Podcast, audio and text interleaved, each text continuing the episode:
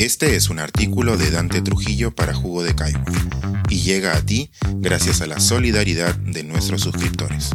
Si aún no estás suscrito, puedes hacerlo en www.jugodecaigua.pe. Medio siglo paseando por el lado salvaje. El impacto de Lou Reed en la música y en una vida en particular.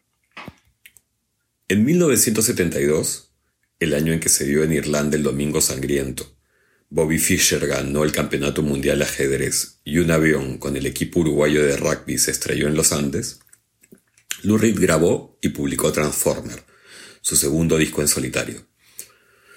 Dos años antes, se había apartado de The Velvet Underground, la banda que fundó y que, al rebalsarse, dio origen a todos los ríos de la contracultura y la música experimental y contestataria de las siguientes décadas.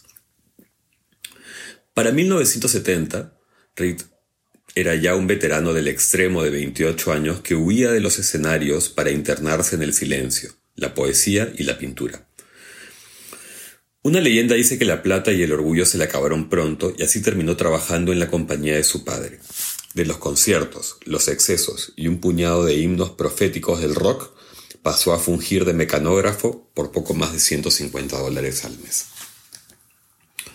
Pero como la cabra tira al monte y unos zorros de última hora se alimentaban de los restos de la Velvet, Reed decidió reciclar temas que había escrito para el grupo, les añadió un par nuevos y se lanzó y lanzó un disco que llevó su propio nombre.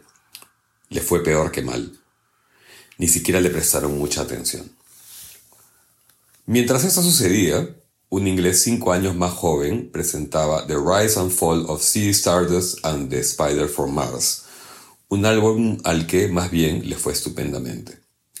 David Bowie, quien se reconocía devoto de Reed, estaba tocando las estrellas en varios sentidos cuando recibió la propuesta de producir la nueva entrega del neoyorquino de Brooklyn. Y no lo dudó. Fue así como nació una de las sociedades más breves pero afortunadas de la cultura popular de los 70. Entre Lou Reed y Transformer transcurrieron solo unos meses, este salió a la venta el 8 de noviembre de hace 50 años. Poco después, Bowie repetiría su apoyo celeste a hip hop, pero esa es otra historia. Louis Allen Reed se pintó los ojos de negro, le bajó un punto de distorsión a su guitarra, abrió su sensibilidad y dejó que lo acompañara gente talentosa y creativa. El primer single tiene una letra simple y a la vez escandalosa, sobre la confluencia de distintos personajes decadentes e hipersexualizados en la noche de Nueva York. Una aventura melancólica narrada por alguien que parece estárnoslo contando por teléfono de madrugada. El ritmo es cadencioso, destaca un arreglo de saxo sugerido por el productor y, por supuesto, el coro de Chicas de Color, interpretando el más pegajoso tarareo de la música moderna. Du, du,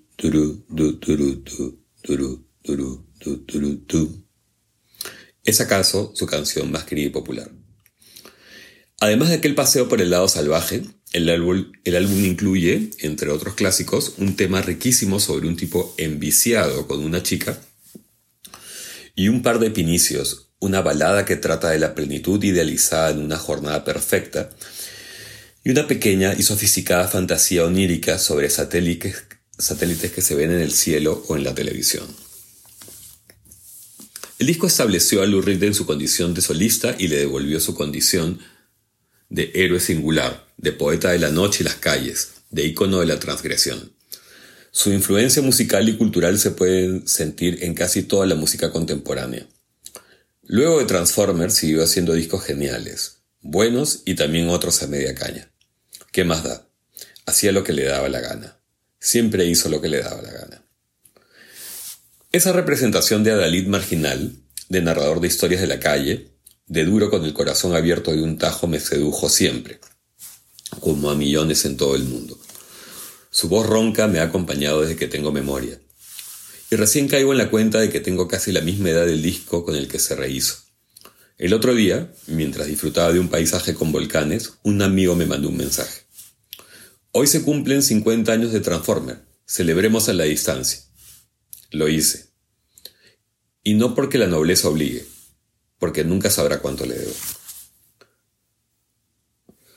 Recuerdo dónde y cómo estaba cuando murió mi padre, cuando murió mi madre, y antes cuando lo hicieron mis abuelos, la señora que fue mi suegra, cuando me enteré de la muerte de Gianmarco, de Ricardo, de Doris, de Carlos.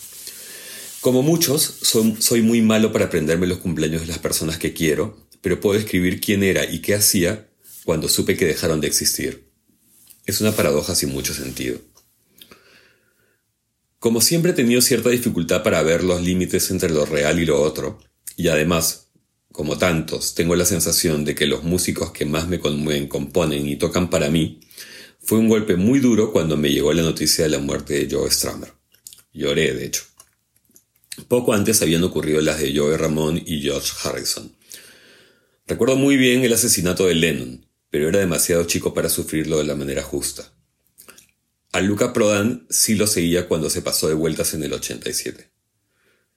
Por eso sé que, cuando un compañero de mi oficina leyó en internet que había mancado Lou Reed, yo miraba por la ventana el tráfico de la avenida Pardo. Qué ruido, qué violencia crispada en las manos, y a la vez el contraste con las tipas que recorren el bulevar. Me refiero a los árboles, y el sol de fines de octubre incendiando el cielo de un lugar donde aún no amanecía. Pensar, escribir, editar, grabar, coordinar, publicar y promover este y todos nuestros artículos en este podcast cuesta y nosotros los entregamos sin cobrar. Contribuye en www.jugodecaigua.pe barra suscríbete y de paso espía como suscriptor nuestras reuniones editoriales.